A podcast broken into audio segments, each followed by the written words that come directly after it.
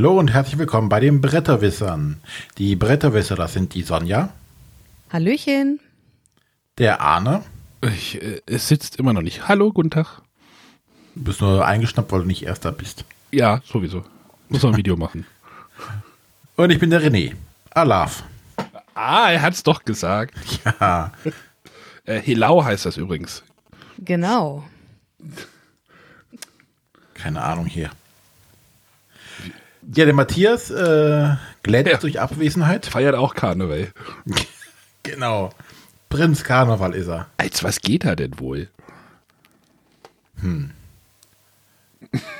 Wir fallen gerade so viele gemeine Sachen ein, die sage ich jetzt alle nicht. Mir ist Fruchtzwerg gerade eingefallen. Schimpft er gleich. Okay, so gemein waren meine Sachen doch nicht. Gleich kriegen wir wieder eine SMS. Na, Napoleon oder sowas geht bestimmt auch. Napoleon, das wäre doch was. Ja, müssen wir ihm mal vorschlagen. Äh, Naja, wie gesagt. Ähm, ja, heute gibt es wieder eine Auf den Tisch Folge, sprich, äh, wir haben einige Spiele, die wir besprechen wollen. Ähm, dieses Mal ohne großes Thema. Wir haben das Ganze einfach eine bunte Mischung genannt. Naja, wir hätten ja fast ein Thema gehabt. Also 50, 50 Prozent hätten wir doch schon fast. Hm? Ja, wir haben aber jetzt keins. Ob 50% hin oder her, nützt ja nichts. Ja, aufgerundet. Sehr schön. Gut. Ähm, ja, deswegen ohne große Umschweife biegen wir direkt einfach mal ab zu Sonja, die uns dann ihr erstes Spiel vorstellen darf. Ach, jetzt soll ich auch noch anfangen. Jetzt fängt es auch noch an. Okay. Was ist hier nur los? Was ist hier nur los? Genau, ich möchte ein Würfelspiel vorstellen. Und zwar eines, das mir eigentlich ist von den ganzen Roll and Ride Spielen aus Essen somit am besten gefallen hat, wo man einfach nur Zahlen und Kreuze einträgt. Und zwar möchte ich über knapp daneben von Schmidt Spiele sprechen. Nicht zu verwechseln mit dem knapp daneben, was bei, bei Haber als Kinderspiel erschienen ist. Bei knapp daneben geht es darum, äh, es wird jede Runde gewürfelt und es werden Zahlen eingetragen. Dafür bekommt jeder Spieler sein eigenes Blättchen und da sind 25 farbige Kringel drauf, so in fünf Reihen und fünf Spalten. Und ähm, es gibt fünf farbige Würfel. Davon sucht sich jeder Spieler zu Beginn der Partie einen aus. Und das ist dann sein Würfel, den er immer mit einem anderen kombinieren muss. Äh, meine Spielerfarbe ist zum Beispiel gerne gelb.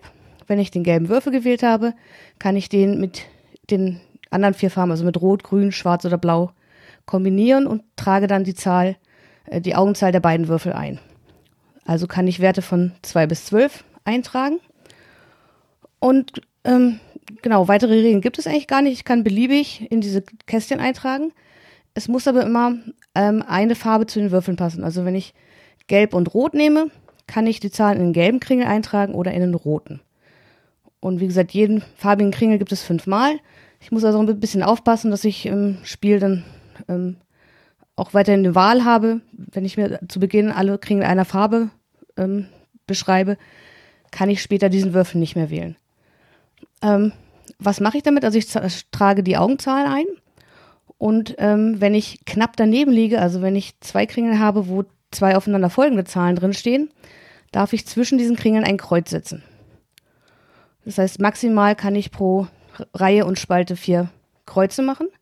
Für vier Kreuze würde ich für diese Reihe oder Spalte zehn Punkte bekommen. Wenn ich nur drei Kreuze habe, sechs, bei zwei drei, bei einem eins, bei keinem Kreuz gar keinen Punkt.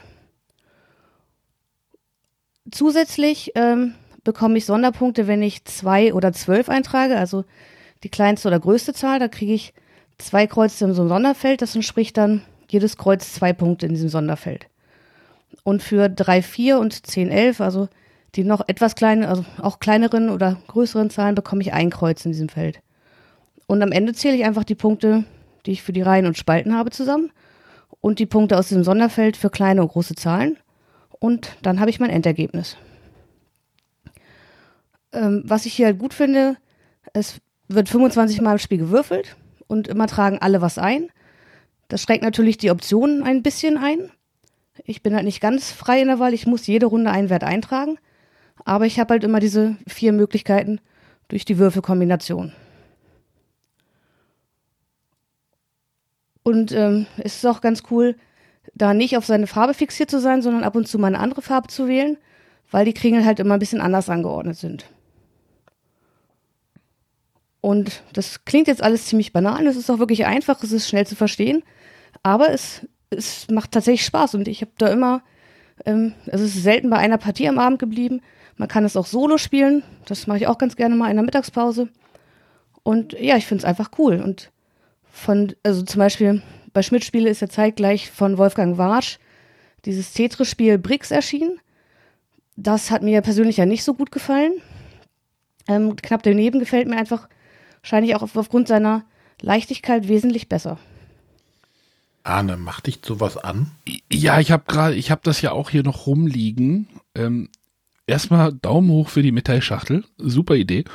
Ähm, ich habe es aber tatsächlich noch ungespielt hier rumliegen. Ich habe echt das Gefühl, dieses Spiel ist irgendwie, äh, weiß ich nicht, der Markt ist irgendwie an diesem Spiel vorbeigezogen. Kann das sein? Oder ähm, und da frage ich mich, warum?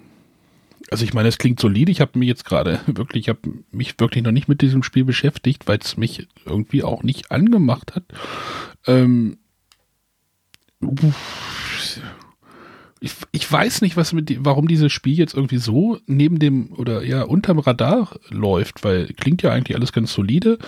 Äh, die Frage ist halt, ob es zu viel gibt gerade. Aber gehörst, Anne, gehörst du zu den Leuten, die sich jetzt jedes von diesen Roll-and-Ride-Dingern kaufen? Weil momentan gibt es ja wie Sand am Meer. Ja. Ist jetzt kein Verlag, der nicht mit irgendeinem ähnlichen Titel aufwartet. Bist du da bei jedem dabei oder? Ich probiere die schon gerne mal aus, obwohl ich, als ich jetzt, als ähm, die, wie heißt das vom Nürnberger Spielkartenverlag? Knister und das zweite heißt Knaster. Da denke ich mir auch so, oh, ob ich das jetzt auch nochmal brauche. Ich will dem Spiel jetzt nicht irgendwie, äh, das, das jetzt nicht irgendwie abwatschen irgendwie. Ähm, und genauso das knapp daneben. Vielleicht werde ich es auch noch ausprobieren. Ähm, aber es ich weiß nicht, ob es mir genug Neues bietet. Obwohl man eigentlich, wenn die Leute es wirklich denn mal gespielt haben, so wie du jetzt, Sonja, mhm. äh, eigentlich immer positiv von diesem Spiel ähm, berichten. Interessant also, fand ich, ich kann, Entschuldigung, ich, ich will nochmal ein, äh, dass dieses Spiel stellenweise auch schon verramscht wurde. Für irgendwie vier fünf Euro hat man das gekriegt. Ähm, und da denke ich mir so, oh, was ist denn mit diesem Spiel passiert? Also auf mehreren Ebenen. Hm. Also ich hatte ja in Essen bei Schmidt-Spiel einen Termin und wie gesagt, stand halt neben diesem Wolfgang Warspiel Brix. Und da war das, also mein erster Eindruck war noch wirklich so, ja, das ist okay, aber ich möchte lieber das andere probieren. Und im Nachhinein sage ich, schade für dieses Spiel, denn also das ist für mich das, das bessere Schmidt-Spiele spielen. Ja, es, es, ste es, steht halt total im Schatten von der, von dieser ganz schön clever Reihe. Von jetzt hast genau. du dann noch wieder, du hattest ja noch das Brix, jetzt hast du noch dieses Dissel, was da noch irgendwie Dissel in diesem. doppelt so clever. Im gleichen, im gleichen Verlag sich tummeln und da hängt jetzt natürlich nicht Wolfgang Warsch oder, oder Ralf zur Linde irgendwie als Autor irgendwie dran und die das, die, und wo ich das Gefühl habe, dass der Verlag die Spiele so ein bisschen pusht. Hier habe ich das Gefühl, das läuft irgendwie so, es wurde jetzt so veröffentlicht veröffentlicht und dann jetzt schon wieder fallen gelassen oder sowas. Das, also, Aber wie, ich, hm? Mach ruhig, Sonja. Also ich, ich finde es empfehlenswert. Also ich habe es anfangs, wie gesagt, von der Beschreibung her dachte ich auch, ja, hm, braucht man das? Aber es ist halt ein echt cooler Kniff, dass du zum einen halt immer versuchst, so genau einen Wert höher einzutragen. Auf der anderen Seite, wenn du aber diese hohen oder niedrigen Zahl, so eine 2 oder eine 12, die haben ja nur eine Zahl, die, die daneben sein kann. Dafür gibt es einen Sonderpunkt. Also ich finde, es sind schon ganz, ganz coole Kniffe, die es macht. Es ist natürlich ein Leichtgewicht, keine Frage, aber es ist halt auch ruckzuck gespielt. Alle sind immer eingebunden. Und gut, ich mag Roll and Ride Spiele einfach. Und da gehört es für mich gerade aus, aus dem Essen-Jahrgang auf jeden Fall zu den besseren Roll and Ride Spielen. René, wie sieht das denn bei dir aus? ich meine, ich kenne wahrscheinlich schon die Antwort gleich, aber Mh, hm, schwierig. Dir, hat, sagt dir, also kanntest du vor einer Viertelstunde schon dieses Spiel? Nein. Also bestimmt schon mal irgendwo gesehen, auf irgendeinem Flyer oder auf Mess äh, in Essen vielleicht. Ich habe nur immer das Gefühl, ja, ich, ähm, die machen immer was mit einem besonderen Kniff und ah, das eine macht das andere an der Stelle etwas besonders. Aber im Endeffekt sind mir die alle dann doch zu ähnlich, dass ich da alle irgendwie in einer irgendwie gespielt haben muss. Also, äh, weiß nicht, ich habe immer das Problem bei ganz schön clever, das ist, ist mir für so ein Spiel immer zu viel. Oder es wirkt auf mich immer zu viel. Also ich habe da echt so, weiß ich nicht. Also nicht, dass die nicht gut sein soll, aber ich glaube, das, da ist mir der, das sind mir einfach zu viele Sachen schon. Zu ja, viele Spiele, die gleich sind irgendwie. Die, wie gesagt, da macht der eine den anderen Kniff, wie ich meine Zahlen aufschreibe. Aber im Endeffekt sehen sie auch fast alle gleich aus. Haben alle bunte Würfel dabei und einen Block. Und äh, du kannst in irgendeiner Art und Weise die Würfel auswählen aber was jetzt davon das eine besser oder schlechter macht, hm, sehe ich. Ja, aber ich finde es zum Beispiel cool, halt diese ganzen Rowan Wright Spiele anzuspielen, einfach zu gucken, was macht dieses Spiel jetzt wieder anders und wie ist das dann für mich vom Spielgefühl her im Vergleich zu den anderen Spielen. Also ich finde genau die, diese kleinen Kniffe immer sehr interessant. Oder ist das eine Inflation von kleinen Kniffen? Dass das dann irgendwann, dass das dann irgendwo so, so ein, ja, ja, so eine Übersättigung einfach so, ey, es kommt wieder ein neues, neues Roland Wright, was ist diesmal der Kniff? Begeistert er mich jetzt diesmal? Und die Frage ist auch immer, wie lang ist die Halbwertszeit von so einem Spiel? Ja. Gerade von diesen kleinen, ne? Ich weiß nicht, wie viele sind jetzt dieses Jahr rausgekommen? Wie viele werden in einem halben Jahr noch gespielt davon? Genau, das meinte ich ja, wo ich denke, dass der Verlag irgendwie das Spiel schon. Ich, ich, ich weiß es nicht. Das ist ja, weiß ich jetzt nicht, ob das irgendwie Verlagsaussage ist oder sowas, aber ich kann mir schon vorstellen, dass dieses Spiel irgendwie wahrscheinlich in einem halben Jahr niemand mehr kennen wird. Ist auch gemein jetzt diese Aussage, aber. Naja, ich glaube aber. Ja, aber also ich fand es jetzt also mir ist aufgefallen, sie haben diese Klein- und Fein-Serie, zu der ganz schön clever oder nochmal gehören. Mhm. Und das ist ja explizit kein Teil dieser Serie. Das ist auch eine etwas andere Ausstattung, wie du es schon dazu zum einen die Metallschachtel, äh, aber dann sind halt auch vier kleine Stifte enthalten. Äh, bei den äh, Klein- und Feinspielen sind ja Filzstifte enthalten. Also ich, ich weiß nicht, was jetzt der Auslöser war, das zum einen nicht in diese Reihe zu packen, denn ich denke, von, von Grundprinzip her würde es da reinpassen. Mhm. Man würfelt, man trägt irgendwas auf diesem Blättchen ein ich weiß es nicht. Ja, ich denke aber auch für den, Anführungszeichen, für den Massenmarkt, gerade bei diesen ganz kleinen Spielen, ist es ja ziemlich wurscht. Ich glaube, der Verlag hat jetzt ja, muss keine großen Investitionen betreiben, um das jetzt äh, vertreiben zu können oder im Pro Programm zu haben. Und äh, so der Gelegenheitsspieler, der wird sich jetzt eins dieser Sachen rauspicken. Und wahrscheinlich, was ihm optisch vielleicht irgendwie zusagt. Ich, ich habe gerade mal die Amazon-Seite offen. Und da gibt es ja dann auch immer Kunden, die diesen Artikel gekauft haben. Ich lese mal einfach mal ein paar Spiele vor. Nochmal, Knister, 21, Quicks, Kribbeln, Würfelland, Quantum, Quinto. Äh, ne, das ist halt alles so ja, was gibt's hier noch? Quicksers Duell, okay, das geht schon ein bisschen, ja, ist eigentlich auch das gleiche. Äh, Würfelkönig, okay, da muss man nicht mehr, aber das sind halt, ist halt echt eine Menge und dieser Markt ist halt echt, echt gut gefüllt. Ja. Und ihr müsst jetzt bei jedem Spiel überlegen, wie da jetzt dieser Mechanismus war. Ja. Hm. Auf jeden Fall, bei mir lösen diese Spiele wenig Emotionen aus, von daher. Was müssten die denn machen, damit sie für dich so eine Emotion auflösen? Komplett anders. Also ich glaube, ich bin einfach nicht die, die Zielgruppe für diese kleinen Roll-and-White-Dinger. Ne, die sind ja wirklich sehr, Anführungszeichen, abstrakte Sachen. Ne? Da wird ja noch nicht mal versucht, also zum Glück nicht, noch nicht mal versucht, irgendwie äh, was sage ich hier, der, der, du würfelst mit, mit äh, Hühnern und äh, das sind die Eier, die sie fallen lassen und du musst die Eier in deine Zellen schreiben oder so. Das versuchen sie ja zum Glück gar nicht. Sie bleiben ja auf dem abstrakten Level, das sie auch sind. Von daher ist, glaube ich, auch das bei mir so, boah. Ja, Dissel versucht das ja jetzt so ein bisschen. Die sagen ja, oh, da ist so ein bisschen Dungeon-mäßig irgendwie. Klar, auf einer ganz abstrakten Welt irgendwie.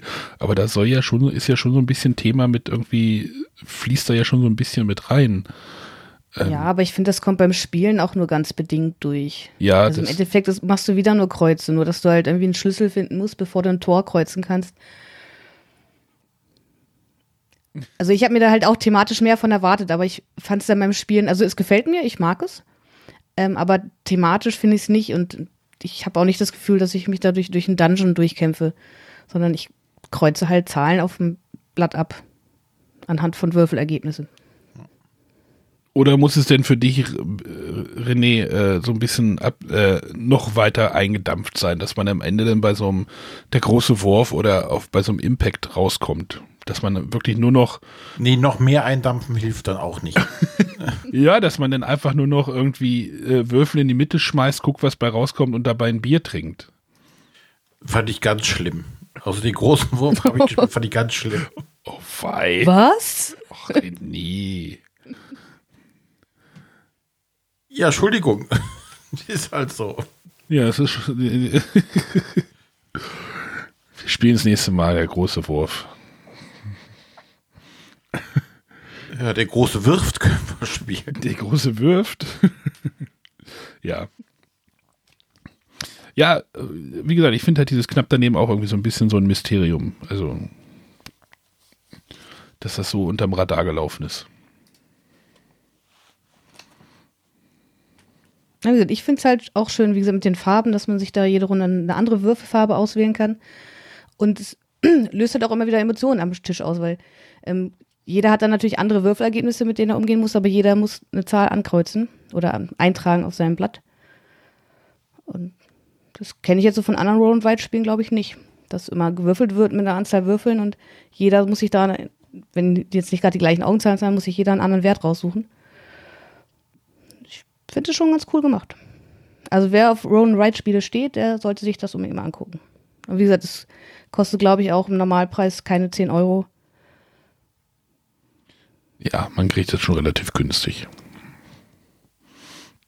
Gut, dann nochmal die Eckdaten bitte. Genau, der Autor ist Andreas Kunekart-Häbler. Und äh, ja, einen Illustrator gibt es, glaube ich, gar nicht so richtig. Ich meine, viel zu illustrieren gibt es ja auch nicht. Äh, in der Anleitung steht Design Visit GmbH. Hm. Genau. Ich habe die Schachtel gerade in der Hand. Und für ein bis fünf Spieler ist das Ganze. Gut. Dann darf jetzt der Arne weitermachen. Ja, Arne begibt sich jetzt in äh, neues Terrain. Ähm, ich, wie gesagt, ich bin ja spielerisch irgendwie gerade so ein bisschen äh, weiß ich nicht, Findungsphase oder sowas hatten wir nicht, hatte ich letztes Mal nicht auch so eine, so die, die Spiele-Vorstellung eingeleitet, äh, äh, und ja, wo, in welcher Sendung war das, wo ich so über diese Krimispiele abgezogen habe? Ach, das war, glaube ich, in der Nürnberg-Folge, äh, wo ähm, mit, mit der Sonja und dem Andreas vom Klickenabend. Mhm wo es ja irgendwie nur noch Storyspiele und Krimispiele links und rechts gab und ich gesagt habe, ich kann damit eigentlich gar nichts anfangen. Ja, und Andreas und ich völlig begeistert waren. genau, und ich kann damit, konnte damit eigentlich gar nichts anfangen und ähm, es schwebt ja auch immer noch diese große Detective Box irgendwo äh, durch dieses Spieleuniversum, äh, von der, die die alle, äh, von die von allen abgefeiert wird. Ich glaube, da kommen wir auch gleich später nochmal zu. Ähm, wo ich mir aber denke, das ist so zum Einstieg ein bisschen schwierig und da hat der Abacus Verlag jetzt irgendwie für mich so so ein Sweet Spot vielleicht getroffen, denn die haben ja jetzt diese Sherlock-Reihe herausgebracht. Ähm, da haben wir ja auch in der Nürnberg-Folge schon drüber gesprochen. Diese Sherlock, die heißt glaube ich nur Sherlock, diese Reihe oder keine Ahnung. Ähm, ist glaube ich auch eine spanischer Verlag, sehe ich das richtig? Gen genau, und bei GDM Games, ist der spanische Verlag, da hieß es Q-Series, also Q-Serie. Aber das hat Abacus, glaube ich, nicht übernommen. Da heißt es einfach Sherlock. Es hat doch mit Sherlock überhaupt nichts zu tun. Aber also, ja, auf jeden Fall haben die halt drei Fälle veröffentlicht jetzt ähm, auf, auf einmal. Das sind, das ist ein kleines Kartenpack, äh, besteht aus so, ich glaube, 32 Karten in einer kleinen Schachtel und es gibt ein Promo-Fay. Ich glaube, darüber haben wir auch in der Sendung drüber geredet. Und da dachte ich mir, versuchst du das mal. Also da haben sie mich dann wirklich mit diesem, mit diesem Promo-File so ein bisschen gekriegt. Ähm, und es geht jetzt irgendwie darum, ähm, du, jeder, es gibt halt diesen, diesen Kartenstapel. Man kann sich das halt wirklich wie, wie so ein kleines Skat-Deck vorstellen mit, ja, mit, mit ganz vielen Karten, wo halt Dinge draufstehen. Ähm, eine Karte aus diesem Stapel wird äh, in die Mitte gelegt. Das ist hier in diesem Promo-File, ohne jetzt zu spoilern, das ist halt irgendwie, da steht halt eine Person mit einem Alter äh, und ein Bild. Sieht man dort mit der Person und ähm, dann werden diese, wird dieser ganze Kartenstapel gemischt und äh, an die Spieler wird eine bestimmte Anzahl von Handkarten ausgeteilt. Und dann läuft das Spiel so ab, dass die Spieler nicht über, äh, bedingt über ihre Handkarten reden dürfen. Sie dürfen über die, sie dürfen Texte dieser Karten vorlesen für alle. Zum Beispiel Europa, also hier steht ein ganzer Text drauf, ich darf aber nur Europa und Pass vorlesen. Also das ist jetzt, ist jetzt nicht ein großer Spoiler. Ähm, und das ist halt eine Information, die ich mit allen anderen teilen kann. Wenn ich jetzt aber dran bin, das Spiel wird drei umgespielt, wenn ich aber dran bin, darf ich eine von meinen Handkarten nehmen und offen auf den Tisch auslegen. Dann sollte man diese ganze Karte auch vorlesen, damit das dann auch alle mitkriegen. Und dann ergibt sich gegebenenfalls wieder ein anderes Bild für diesen Fall. Und ähm, es soll sich halt ein Gesamtbild dieses Falles irgendwie äh, ergeben. Und ähm, jetzt kommt aber noch was anderes um diesen Pfeil mit genug Punkten, es geht hier um eine Punktevergabe, da werden wir, glaube ich, gleich nochmal drüber sprechen, mhm. äh, entsprechend ähm, abzuschließen, muss man mindestens, ich glaube, waren es sechs, oder ich weiß nicht, ob das von Fall zu Fall unterschiedlich ist, also ähm, eine bestimmte Anzahl von Handkarten verdeckt auslegen. Verdeckt auslegen bedeutet, ihr nehmt die aus der Hand, legt die verdeckt auf den Tisch. Ihr dürft darüber erstmal nicht reden. Ihr sollt euch merken, was da drauf ist. Denn äh, nachdem ich eine Karte gespielt habe, darf ich wieder eine auf die Hand nehmen, habe wieder neue Informationen bekommen, die ich dann gegebenenfalls auch im Gruppengespräch wieder einfließen lassen kann, also indem ich wieder irgendwie diese unterstrichenen Worte einfach mal vorlese, äh, jemand anders vielleicht was damit anfangen kann. Man diskutiert halt am Tisch. Wenn alle Karten vom Nachziehstapel, äh, wenn der Nachziehstapel aufgebraucht ist, ähm, und alle Karten auch gespielt worden sind, darf man über diese verdeckten Karten nochmal reden. Dann darf man wieder über die reden. Man darf sie aber nicht umdrehen. Das heißt, man muss sie halt sich merken, was da drunter steht. Und dann versucht man irgendwie diese Geschichte zusammen zu puzzeln. Äh, haben das übrigens alle noch verstanden? René, du kennst sie nicht, ne? Ich kenne es nicht, äh, soweit kann ich hier noch folgen, ja. Genau, also du hast halt einfach, dieses, dieses Kartenset wird halt einfach gemischt, was, aber genau. Und dann spielst du halt eine Karte aus und dann können halt äh, Leute Informationen äh, sich zusammenreimen. Ähm, wenn das geschehen ist, ähm, wird es einen Fragebogen, also gibt es einen Fragebogen, der ist in den Fällen, glaube ich, äh, mit dabei, richtig, Sonja? Also in den, in den Packungen. Genau, da ist er mit drin. Im Promo-File muss man, muss man einen QR-Code abscannen. Ich habe den dann ausgedruckt und dann äh, werden Fragen, ähm, werden Fragen ab, also wird es halt abgefragt, wer äh, Person X ist wo und Person Y macht was oder äh, keine Ahnung, wer ist das Auto gefahren? Ähm, das muss man halt beantworten.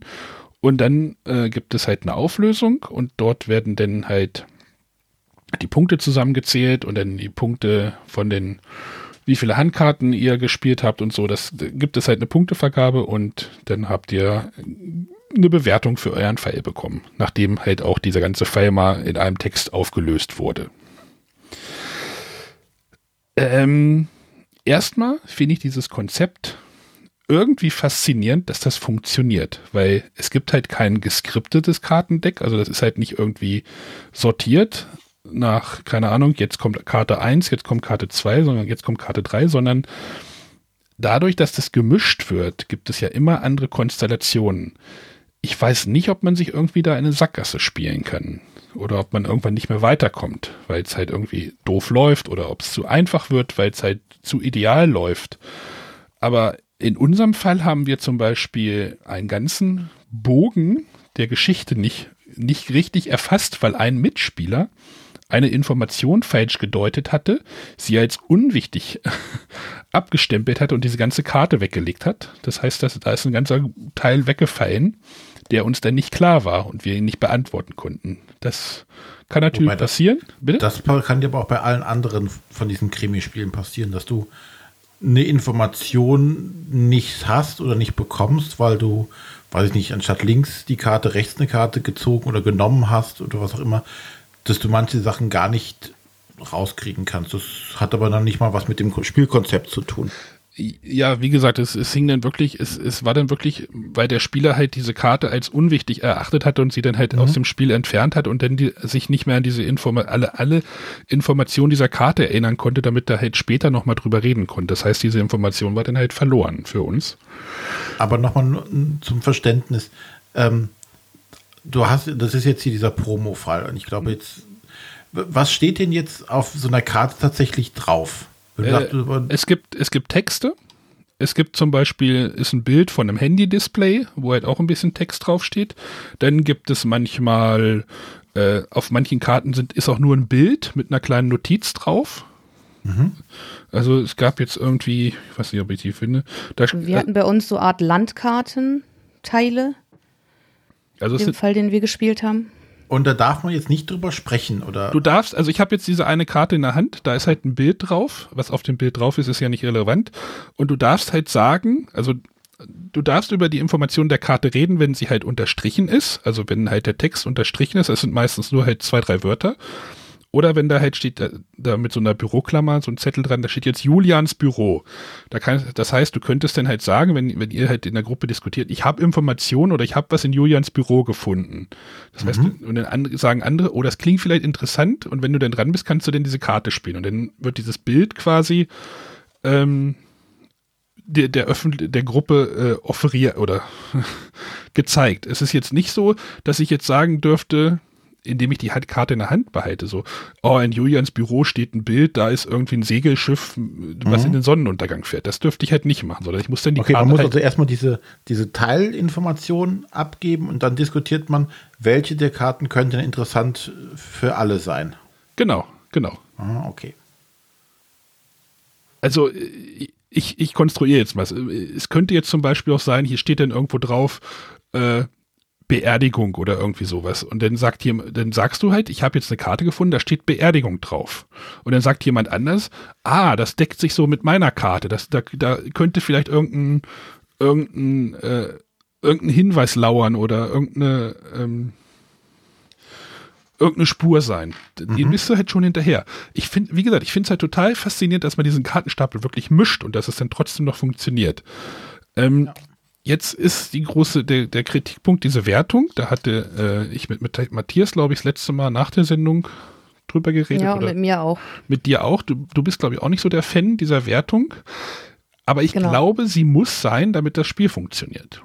Weil du musst ja, du musst halt, während du deine Handkarten hast, musst du ja bewerten, was muss, was kann ich jetzt ablegen, was ist nicht wichtig, äh, damit dieses Spiel, damit, damit wir halt diese, diese bestimmte Anzahl von Handkarten, dieser weggelegten Handkarten erreichen. Aber das birgt Aber- halt natürlich die Gefahr, dass halt Informationen verloren gehen. Also ich sehe eher das andere, also so war es bei uns in der Partie, wir haben nur zu zweit gespielt, vielleicht war das auch der Fehler. Ähm, das heißt, wir hatten zu Beginn jeder drei Karten Hand, nur sechs Karten. Und aus diesen Hinweisen jetzt rauszufiltern, was ist wichtig und was ist nicht wichtig. Ähm, und dadurch haben wir halt Karten in die Mitte gelegt, wo wir im Laufe des Spiels schon erkannt haben, okay, die war völlig unwichtig. Aber jetzt lag sie da und war am Ende halt ein Minuspunkt. Genau. Und wären die Karten in einer anderen Reihenfolge gekommen, hätte man vielleicht besser rausfiltern können, was ist wichtig und was ist nicht wichtig. Und das hat mich irgendwo ein Stück weit geärgert, weil wir haben den Fall gelöst zu 100 Prozent. Wir haben alle Fragen korrekt beantwortet. Aber wir haben dann halt Punktabzug für die Karten bekommen, die unnötigerweise auf dem Tisch lagen, von denen wir aber selber auch schon wussten, zum Ende hin, die sind unwichtig. Ja, am, Anfang tappst du halt echt schon ziemlich im Dunkeln. Also, aber das ist, glaube ich, bei jedem, bei jedem, ich weiß nicht, ob das bei jedem Krimispiel so ist, dafür habe ich jetzt noch nicht genug gespielt. Äh, nur eins. Ähm, aber ich habe, dieser Einstieg ist natürlich so ein bisschen so eine Hürde. So, wie, wie gehst du ran? Was ist jetzt wirklich wichtig? Da, ähm, hier fängst du halt diesen Promo-Fall halt auch nur an, indem du halt einen jungen, naja, jung ist er nicht mehr, steht das Alter drauf, 46, äh, einen Bilderrahmen mit Julian siehst. Äh, Und dann, was ist, also es wird natürlich noch mit einer kleinen Geschichte irgendwie eingeleitet. Also es gibt halt in diesem Promo-Fall einen Notruf, äh, bla bla bla, ich weiß nicht, wie sie heißt, habe schon wieder vergessen, äh, ihr Mann ist verschwunden. Damit fängt es halt an. Und dann legst du halt diese Karte und dann gehst du halt davon aus, dass es wahrscheinlich der Mann auch ist. Will jetzt da nicht zu viel verraten, aber. Ähm, aber wie groß ist denn der Kombinierfaktor überhaupt? Also, dass man wirklich knobeln muss für irgendwas oder? Ja, du musst, du musst das schon. Also, das ist halt schon so ein, so ein ne, Gruppengespräch, so. Äh, wie hängt das jetzt irgendwie alles zusammen? Das, wie gesagt, ich habe da jetzt nicht genug, äh, genug Erfahrung irgendwie im Bereich dieser Krimispiele. Da wäre es dann wahrscheinlich spannender, wenn irgendwie du das mal nochmal in die Finger kriegst.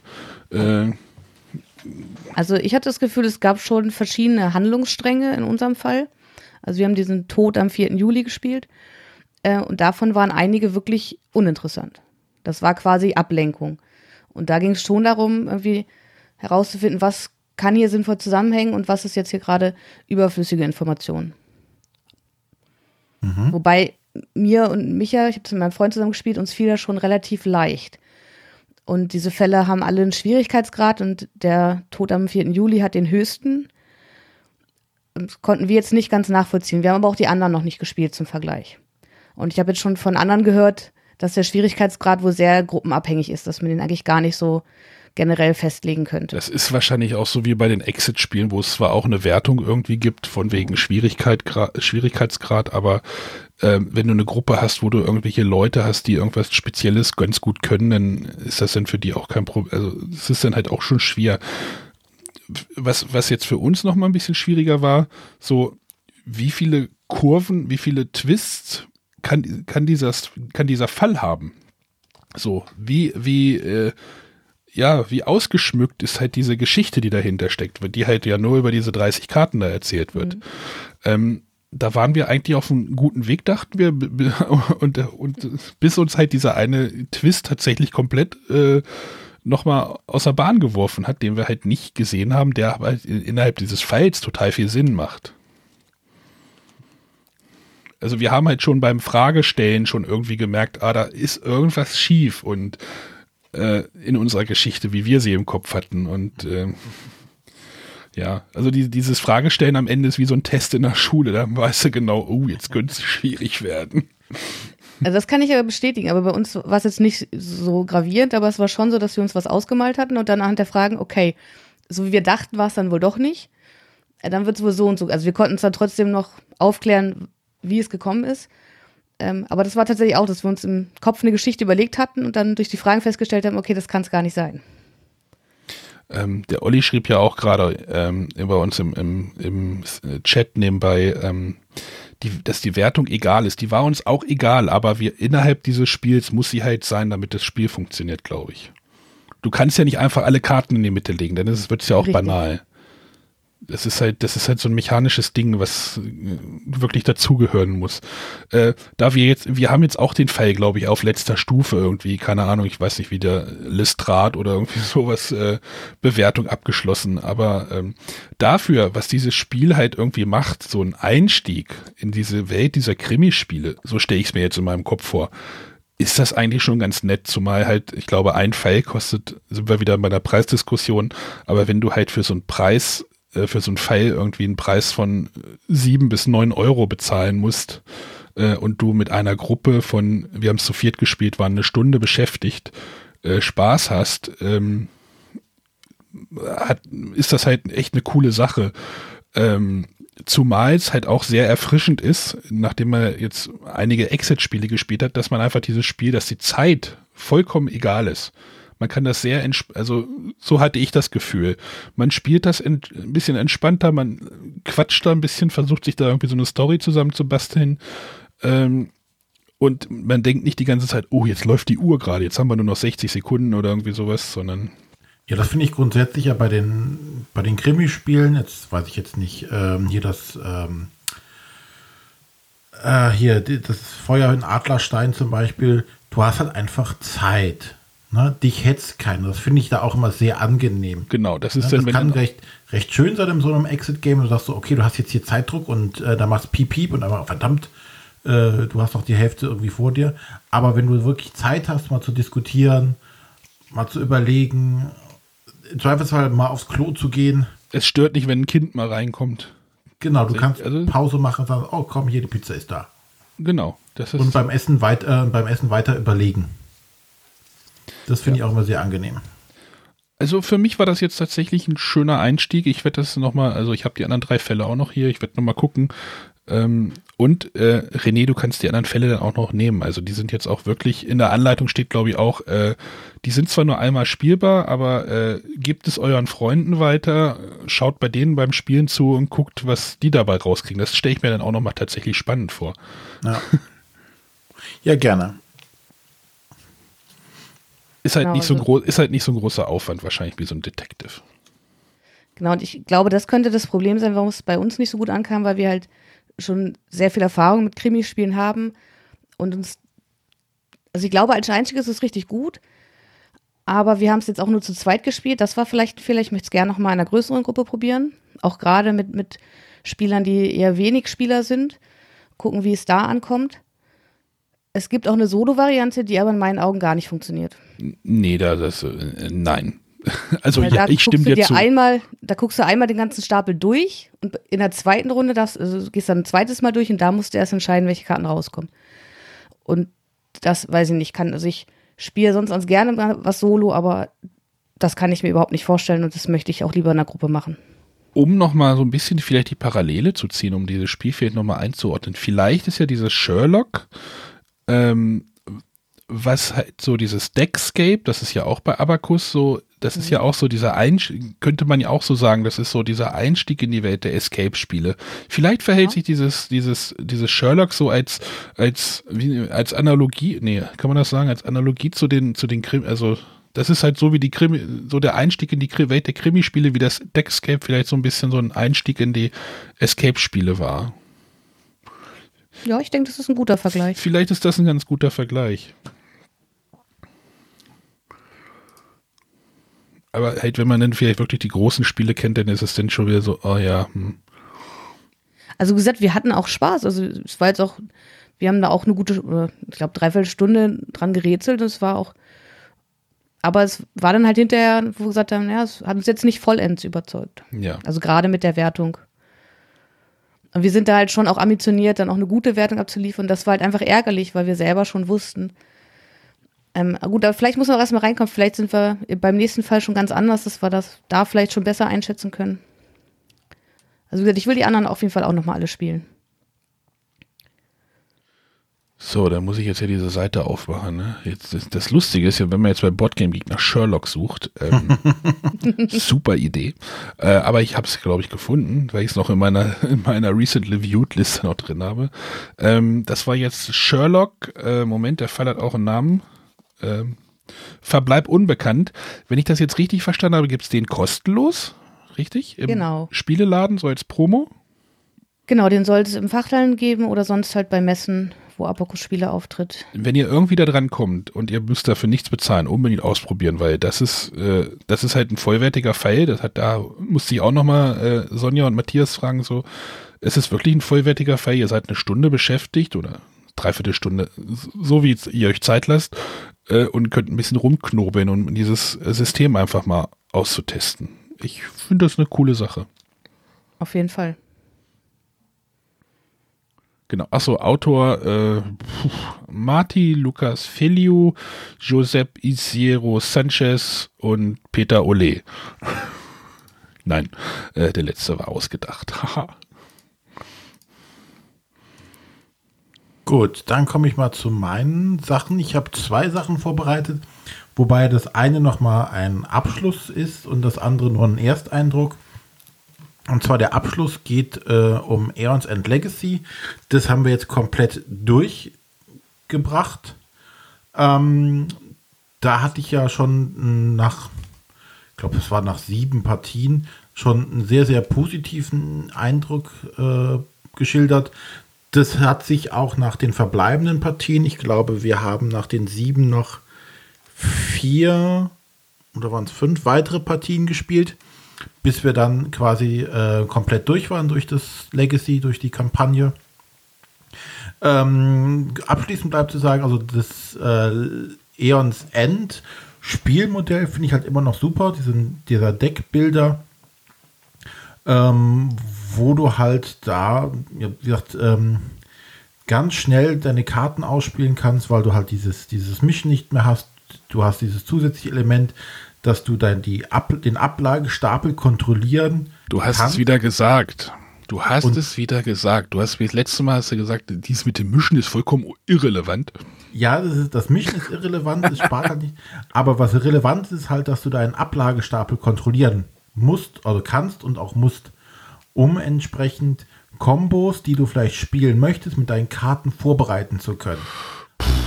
Ich, ich hab's, darf ich noch mal gleich, darf ich gleich mal äh, einschreiten? Ich habe das, ein, ja. ich habe das ja jetzt auch äh, tatsächlich gespielt, ähm, zweimal. Äh, die erste Partie haben wir richtig auf den Hintern bekommen.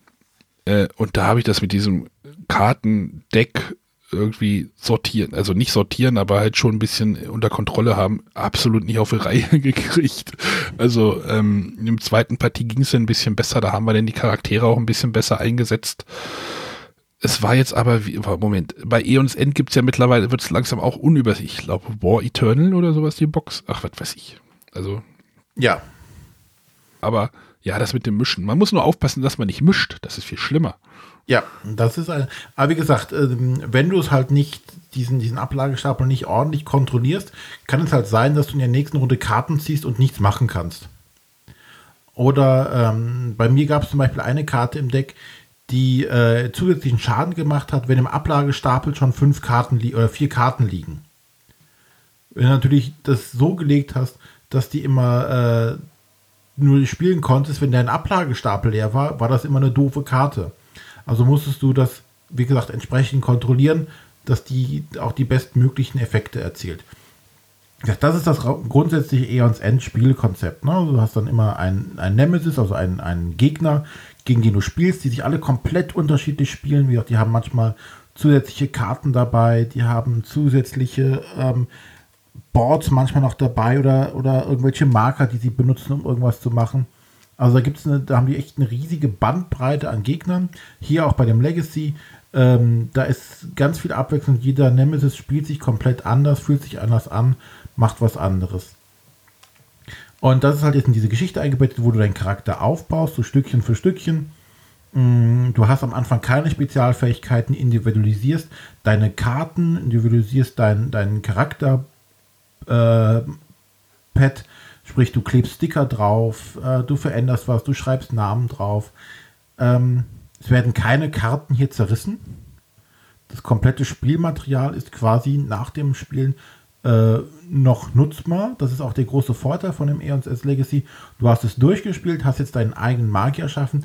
Mit denen kannst du theoretisch auch sagen, okay, jetzt spiele ich äh, in dem ersten äh, Aeons End oder in dem Eternal War oder in dem, was jetzt gerade wieder auf Kickstarter ist, das nächste Aeons End, kann ich den jetzt einsetzen, auch alle anderen Karten.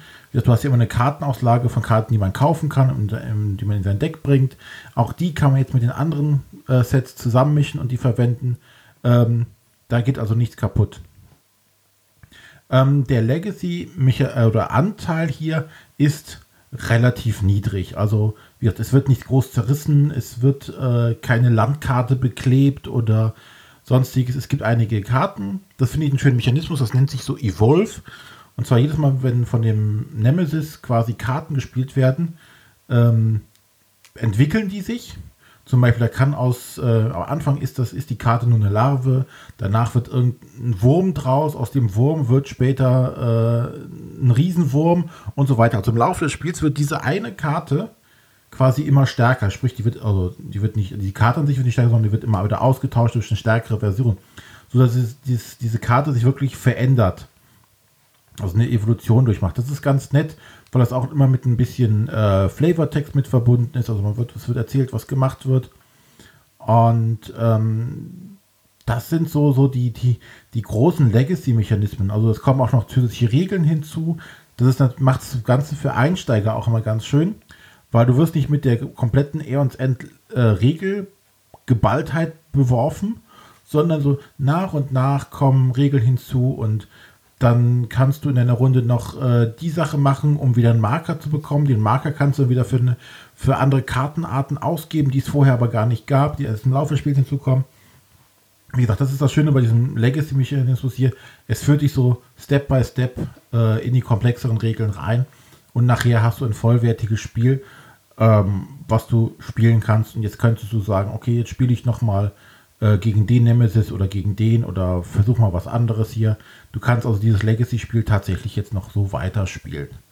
Und ja, finde ich eine, eine, ein super Spiel, kann ich nur äh, allen, die jetzt äh, des Englischen sich nicht fürchten, empfehlen als Deckbilder mit dem Legacy-Element.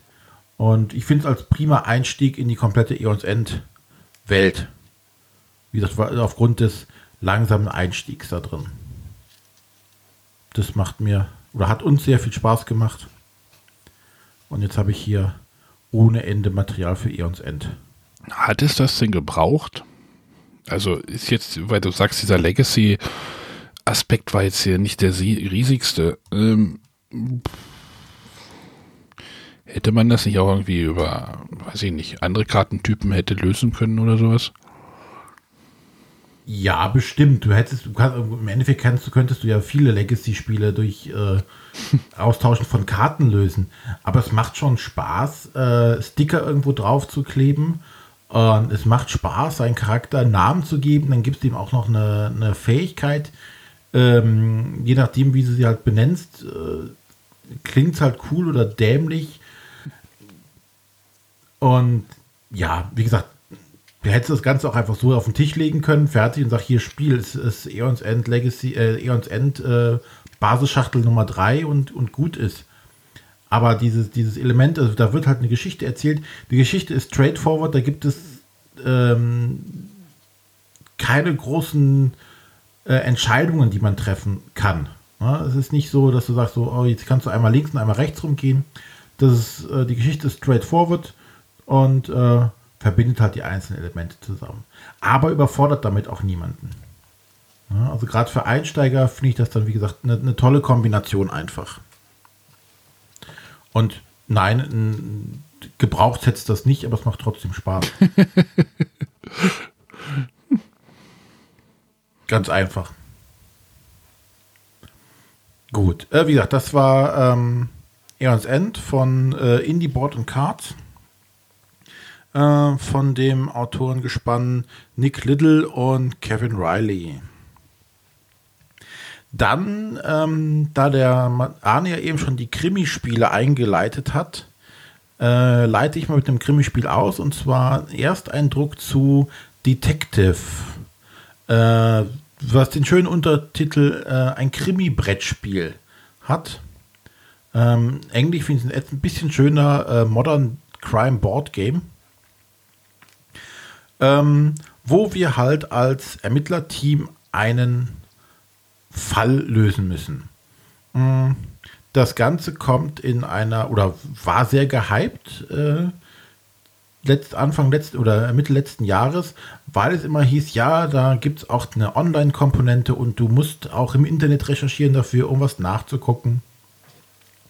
Ähm, das Ganze spielt zum einen mit einer äh, Online-Datenbank, die extra für das Spiel entwickelt wurde, wo du verschiedene Informationen über Beteiligte, also sprich, du kannst dort äh, nach Personen suchen, kriegst dann äh, Akten zur Person, du kannst äh, Beweismittel ablegen und sagen, okay, hier, wir haben hier einen Fingerabdruck gefunden, ähm, das ist der Fingerabdruck von XY und dann haben wir hier auf dem äh, auf dem dem Objekt haben wir auch einen Fingerabdruck gefunden, äh, gefunden passen die denn zusammen? So kannst du sagen, ah, derjenige hatte das auf jeden Fall in der Hand gehabt. Also so, so klassische Sachen. Du kannst zusätzliche äh, Informationen wieder wie Verhörprotokolle, was du normalerweise vielleicht klassisch auf irgendeiner Karte gehabt hättest, hast du jetzt hier online und kannst es halt nachgucken. Aber gleichzeitig gibt es auch immer wieder Verweise darauf, ähm, guck doch mal hier äh, im Internet nach dem und dem Namen oder nach dem und dem Begriff. Und ähm, dann guckst du halt nach und sagst du, ah, hier der so und so, den gab es tatsächlich, der hat das und das gemacht. Also es bezieht sich viel auf die Realität auf, auf viele reale Personen und Begebenheiten oder Orte, äh, wo man zusätzliche Informationen. Wir haben jetzt nur den ersten Fall, deswegen ist es auch nur ein Ersteindruck gespielt. Und ähm, diese zusätzlichen Informationen ähm, waren tatsächlich also notwendig, um den Fall in seiner Gänze überblicken zu können. Denn Ziel ist es hier ähnlich wie bei Sherlock, dass du nach einem gewissen Ablauf von Tagen, äh, denn alles, was du hier machst, kostet Zeit, du hast so und so viele Tage Zeit dafür, musst du auch einen Abschlussbericht machen und der besteht daraus, dass du Fragen beantworten musst. Ne, klassisch, äh, wer war der Mörder, äh, äh, Mörder mit, wem, mit welchem Gegenstand hat er den umgebracht und ähm, in welchem Raum war er. Und ähm, dann kann es schon tatsächlich von Bedeutung sein, welche Informationen du tatsächlich irgendwie im Internet recherchierst hast, um dann die entsprechenden Rückschlüsse ziehen zu können. Äh, der und der hat das und das gemacht aus den und den Gründen, weil das wirst du halt gefragt. Ähm, warum hat derjenige irgendwas gemacht? Was hat er gemacht? Und ähm, ja, das, äh, wenn du das dann entsprechend abschließt, kriegst du eine Abschlussbewertung, wo dann gesagt, hier von äh, 60 Punkten hast du 30 Fall gelöst. Aber halt, gegebenenfalls hast du nicht alle Fragen richtig beantwortet. Zum Schluss eines Falls wird dir aber immer noch die komplette Auflösung, also wie wäre die richtigen Antworten auf die Fragen gegeben und auch auf den Hintergrundwissen dazu gegeben, um dann zu sagen, ah, okay, da und da haben wir was verpasst. Ähm, das Ganze hat im Gegensatz zum Beispiel hier das Feuer von Adlerstein, da hast du nur eine, eine Mappe bekommen mit, mit Akten, die du sichten konntest und deine Schlüsse rausziehen konntest. Und hierbei ist es tatsächlich, du hast ein Brett auf, mit einem Marker, den du hin und her bewegst. Du, es kostet dich Zeit, du hast Ressourcen, die du ähm, verwenden kannst, um zum Beispiel tiefergehende Informationen an bestimmten Stellen zu erfragen. Oder du stehst vor gewissen äh, Abzweigungen und sagst so hier, ähm, wir haben diesen Gegenstand untersucht, da waren Fingerabdrücke drauf. Wenn du aber hier einen von deinen Markern ausgibst, kannst du noch mal genauer nachgucken. Vielleicht ist noch irgendwo was verschwunden. Und jetzt stehst du halt immer vor der Entscheidung, hm, opfer ich jetzt meine Ressourcen, um genau das zu machen? Oder denke ich, da ist eh nichts mehr und ähm, äh, spare meine Ressourcen lieber auf für, für was, wo es wichtiger ist. Und ähm, genau wie du eben sagtest, äh, es gibt Stränge, äh, da könnte man, und die habt ihr übersehen, weil einer gesagt hat, oh, die Information ist nicht wichtig, kann es dir hier natürlich genauso gehen. Du kannst, du musst verschiedenen Hinweisen nachgehen. Ähm, am Anfang hast du direkt, äh, wenn, das, wenn das Spiel startet, das der erste Fall, hast du vier mögliche Sachen, denen du erstmal nachgehen kannst. So. Und du musst dich halt entscheiden. Und es gibt aber auch Sachen, die sind dann vollkommen sinnlos, haben dich aber insgesamt irgendwie einen halben Tag deiner Zeit gekostet. Und jetzt weißt du, dir fehlen irgendwie vier oder fünf Stunden, äh, die du eigentlich gebraucht hättest, um dem wirklichen Hinweis nachzugehen. Ähm, so dass du manche Sachen halt einfach total verpeilst und nicht, nicht äh, lösen kannst, weil du einfach die Zeit nicht mehr hattest.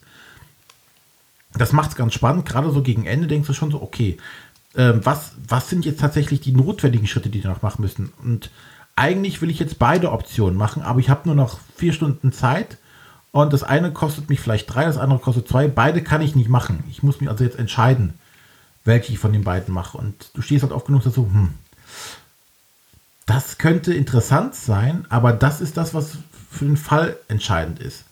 Weil, das ist auch jetzt hier kein Spoiler, weil es äh, in Regeln schon gesagt wird, es sind fünf Fälle dabei, die eine ähm, komplette Pan äh, Kampagne abbilden. Sprich, es gibt Informationen, ähm, die sich äh, im Laufe der anderen Fälle vielleicht auswirken. Weil das ist auch noch ein schönes Element. Während du halt den, einen, den ersten Fall löst, gibt es Entscheidungen, die du triffst. Und auf einmal heißt es, nimm die und die Karte und äh, füge, füge sie dem Fall Nummer 2 hinzu. Sprich, deine Entscheidungen, die du jetzt hier getroffen hast, haben Auswirkungen auf die anderen Fälle. Was kann ich noch nicht sagen, äh, klingt aber auf jeden Fall spannend, dass sich da irgendwas verändert durch das, was du jetzt hier tust. Und das halt über alle fünf Fälle hinweg. Hat uns total gut gefallen. Auch wenn wir äh, an einer Stelle wieder grandios gescheitert sind, total dämlich gegen die Wand gelaufen sind. Ähm, uns wurde eine Frage gestellt und wir sagten, oh, haben wir gar nicht rausgefunden. Äh, wir hätten uns nur die Anfangsfallbeschreibung richtig durchlesen müssen, da hätte es gestanden. Also hätten wir gar nichts für tun Ja, das haben wir auch falsch gemacht. ja, super, ne? Das aber es hat uns total Spaß gemacht und wie gesagt, ähm, es ist schön, wenn du halt mal sowas hast, wo du keinen Zeitdruck hast. Du setzt dich halt hin, knobelst und wir hatten es sogar so, äh, am ersten Abend haben wir eine Stunde gespielt und hatten aber gemerkt, okay, okay äh, wir sind beide zu müde und ähm, das klappt gerade nicht mit dem Denken. Wir packen alles ein und spielen morgen einfach weiter. Äh, geht ohne Probleme an der Stelle. Und dann zu sagen, okay, komm, jetzt spielen wir weiter und haben halt einfach da noch gesessen und geknobelt und hier geguckt und da. Welchen Hinweis gehen wir jetzt nach? Und haben uns noch die alten Hinweise durchgelesen, die wir herausgefunden haben. Sind nochmal in diese, diese Antares-Datenbank, die da angelegt wurde, haben gesagt, okay, hier und da und hm, könnte das so sein? Ah, ah, sicher sind wir uns nicht. Ähm, hat uns total gut gefallen. Äh, ich, wir freuen uns auch schon auf die nächsten Fälle, dass wir die angehen können. Und äh, ja, wenn die genauso gut sind ähm, wie jetzt der erste Fall, kann das ein richtig tolles Spiel werden. Oder wird das ein richtig tolles Spiel? Also ich habe ja jetzt schon drei Fälle gespielt und ich finde es nach wie vor großartig. Also der dritte hat mir jetzt, glaube ich, von allen bisher am besten gefallen. Ähm, ja, ich bin sehr gespannt, wie es weitergeht. Ich fand es halt auch, wie gesagt, ich finde halt, es ist tatsächlich ja, ähm, es hat mehr Brettspiel-Charakter als die alle, als die anderen äh, mhm. Krimispiele bisher, weil du tatsächlich ja Ressourcen hast, die du verwalten musst. Du musst mit deinen Ressourcen umgehen in irgendeiner Art und Weise. Und das ist halt nicht nur die Zeit. Aber die bauen schon aufeinander auf denn die Fälle oder ist das denn wie so eine Kampagne oder wie kann ich mir das denn genau vorstellen? Also die sollen wohl im Großen und Ganzen irgendwie zusammenhängen, aber ich hoffe, das erfährt man dann am Ende, äh, vielleicht im letzten Fall, wie sie genau zusammenhängen. Weil ich, ich habe den halt immer das Problem, dass dann manchmal, also es macht mich tatsächlich auch neugierig. Ich habe auch schon ein Angebot gekriegt, das zu spielen. Aber dann denke ich mir, okay, jetzt spiele ich einen Fall und dann spiele ich den nächsten in zwei Monaten, dann weiß ich wieder nicht, okay, muss ich was aus dem ersten Fall wissen oder ähm, wie, das sich, wie sich das verhält. Also ich glaube nicht, dass es kriegsentscheidend ist, ähm, was du wie gespielt hast. Ich glaube, du kannst sie auch als One-Shot einfach nur spielen. Ne? Du kannst sagen, so, ich spiele jetzt einfach Fall 2. So, und dann musst du halt diesen konkreten Fall lösen. Ich glaube nur die, die äh, Story, der Storybogen, der über alles geht, weil du merkst, im ersten Fall werden schon so erste ah, so Häppchen hingelegt. Also 1 ja. und 2 hängen doch schon schon zusammen. Also wir haben die zum Glück relativ nah nacheinander geschrieben. Wir haben uns auch viele Notizen gemacht von Anfang an. Mhm. Und die haben doch einige Berührungspunkte. Okay. Der dritte ist dann wieder ein bisschen losgelöster. Deswegen bin ich da halt gespannt, wie der am Ende mit zusammenhängt. Ähm, aber ich meine, es stand auch irgendwo eine Anleitung, dass man sich nicht allzu viel Zeit zwischen den äh, Partien lassen sollte. Okay, dann habe ich das falsch im Kopf. Ja, auf jeden Fall. Ähm, auf jeden Fall sollte man sich das angucken, wenn man irgendwie mit Krimispielen was am Hut hat, Unbedingt. wenn einem die gefallen. Macht total Laune und ähm, ja, die Erweiterung ist ja auch schon in der Mache. Das Einzige, was ich, ein Kritikpunkt habe ich ja trotzdem noch, das ist mir während des Spiels aber aufgefallen. Ich finde, dass dieses Neon-Design oder dieses, dieses kühle Design, was die da gewählt haben, finde ich nicht schön. Dieses blaue Neon-Gedöne da überall. Naja, das ist halt CIS, CSI, nee, wie heißt das denn? Äh, das ist halt die Ästhetik halt dieser ganzen Krimi, Krimiserien, die da wahrscheinlich einfach. Ja, es hätte aber auch hier, ähm, das könntest du gut als Netrunner irgendwie verkaufen. Das sieht alles so computermäßig aus. Und das, ja, wie gesagt, leiden oder jammern auf hohem Niveau, auf ganz hohem Niveau, macht jetzt dem Spiel nichts kaputt, aber das wäre so eine Sache, wo ich sage, so, oh, da hätte man ein bisschen mehr Flair mit reinbringen können. Ich finde das sehr unterkühlt alles. Ja, guck dir mal, wie heißt denn die CSI? Doch, die, die, diese Las Vegas, die erste Serie, die ja, war dann. bunter, hier ist alles nur blau und in Neon. Ja, die Büros sind da doch auch ganz alles Neon und schlag mich tot. Ja, ist auf jeden Fall da hätte man noch was rausholen können. Gut, äh, das war äh, Detective, ein Krimi-Brettspiel, äh, auf Deutsch von bei Pegasus erschienen, ähm, original bei äh, Portal Games. Und äh, der gute Ignazi Trevicik hat da mitgewirkt. Ähm, auch der Jakub Lap Lapot. Lapot. Und den anderen traue ich mich gar nicht auszusprechen. Ich dachte immer, die französischen Namen wären schwierig, aber die polnischen können genauso schwierig sein. Prismlav Rümer. Ich, ich musste gestern 24 iPads einrichten und der Chef hat mir immer, äh, ich musste die dann halt beschriften, weil mit, mit den Namen der, die Leute, die die kriegen, äh, war stellenweise auch nicht so einfach, die Namen denn dahin zu Das geht auch auf Deutsch schon schwierig, können auf Deutsch auch schon schwierig werden. Gut. Ja, ich glaube, äh, damit sind wir dann durch. Ähm, Matthias hat uns heute noch eine Info zukommen lassen, ne? Oh, Teaser, Genau. Teaser. Ähm, es wurde ja auch schon nachgefragt, also ähm, es gab ja dieses Jahr keine Weihnachtspostkarte. Die Osterpostkarte wird es aber geben. Die Druckdaten sind heute bei uns eingetrudelt. Wir dürfen aber noch nicht ganz, noch, noch nicht so sagen, ähm, wo es hingehen wird mit der Postkarte. Vielleicht kann ich noch mal sagen, es äh, geht Richtung Osten. Ist das vage genug? Die Sonne auf. Ja, ja. Ja. Also die Karte wird kommen. Äh, wenn ihr euch jetzt fragt, wie ihr an diese Karte kommen könnt, also um das vielleicht nochmal aufzulösen für unsere neuen Hörer, ähm, für unsere Unterstützer gibt es jedes Jahr eine exklusive ähm, Promo-Postkarte. Dort hatten wir, was hatten wir jetzt? Kakao hatten wir. Wir hatten Istanbul das Istanbul Würfelspiel. das Würfelspiel. Wir hatten, äh, was hatten wir noch? Ähm, das mit den, Saboteur? genau, Saboteur. Genau.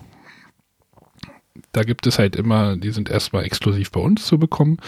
Werdet Unterstützer bei uns, also entweder bei Patreon, ähm, dort bekommt ihr die Postkarte, glaube ich, ab 2 Dollar. Da müsst ihr nochmal nachgucken. Ähm, oder schreibt uns, äh, schreibt mir mal eine E-Mail an arne.bretterwisser.de.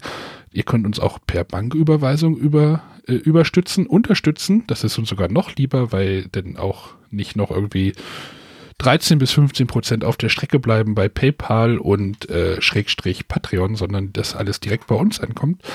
Und dann bekommt ihr dann um Ostern herum, wahrscheinlich vor Ostern, wenn das jetzt alles in seinen Gang nimmt, ähm, dann bekommt ihr halt so eine Postkarte von dem Spiel.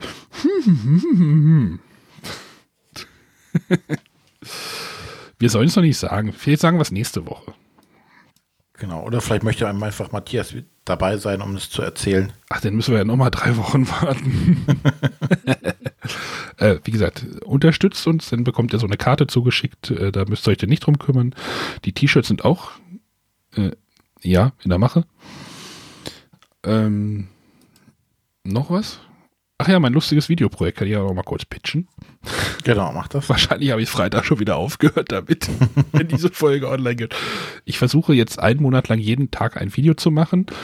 Die bewegen sich jetzt so zwischen, ich glaube, heute waren es vier Minuten, dafür mit vielen Kühen. Ähm, und ja, es soll halt so sich um die fünf Minuten bewegen und ich versuche halt jeden Tag irgendwie was mit Brettspiel oder einen Gedanken äh, mal kurz zu äh, erläutern, ja. Der- war gut. Das hätte ich aber morgen mal bringen sollen. Äh, ich versuche mich da gerade mal so ein bisschen in YouTube und äh, ja, habe da so ein paar Ideen und äh, versuche, das ist natürlich alles irgendwie so, ich sag denen immer, äh, quick and dirty. Äh, oh Gott, nein. ähm, das ist jetzt halt keine hochwertige Videoproduktion, sondern einfach so ein Schnellschuss, den ich halt versuche, um mal für mich ähm, ein paar Prozesse Richtung Videoschnitt, äh, wie schnell kann man ein Video machen und hochladen. Ähm, ja, soll da, soll das, ich, man könnte es auch rau nennen. Trifft es das ganz gut? Ja, wahrscheinlich. Ne? Äh, Rau. Rau, ja, halt nicht so glatt poliert, sondern Ecken und Kanten haben. Und, und Kühe. Heute gab's Kühe. Für morgen habe ich auch schon, also für diese Woche steht das Sendungskonzept und heute ist mir was Neues eingefallen, deswegen kommt das dann morgen, kommt was anderes da rein. Ja. Ich wollte es nur nochmal erwähnen. Guckt mal beim YouTube-Kanal drauf. Bei uns, beim Bretterwässern. Genau. Wenn ihr da seid, abonnieren und Daumen äh, und Glocke anmachen. Ne? Wie heißt das Die? Glocke, Also ja, mit der Glocke muss ich auch noch irgendwie was machen. Mal überlegen.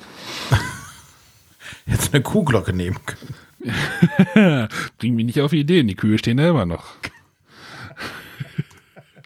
Ja, ist halt einfach so ein Jux-Format. Also erwartet da jetzt nicht irgendwelche tiefgreifenden äh, Rezensionen oder irgendwie sowas, sondern es soll halt einfach mal ein bisschen was anderes sein.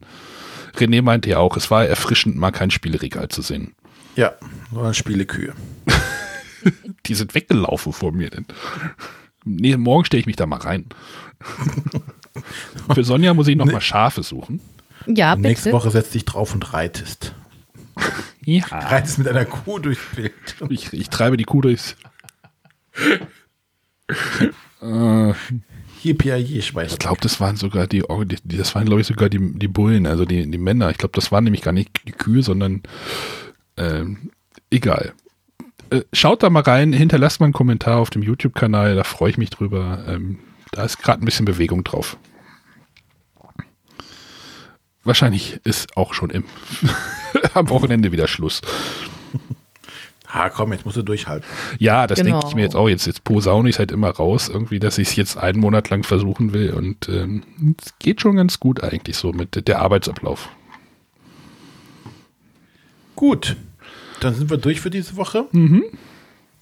Äh, nächste Woche äh, kommt wieder eine große Folge und da wollen wir uns ja mit, ähm, Ich hasse euch alle. Sei mal ein bisschen toleranter, Ach so. äh, nein, mit der schönen Aktion Spielen für Toleranz beschäftigen. Spielen. Wir hoffen, dass wir noch äh, einen Gesprächspartner noch dazu gekommen, aber ansonsten äh, werden wir darüber ein bisschen reden, was da so alles abgeht.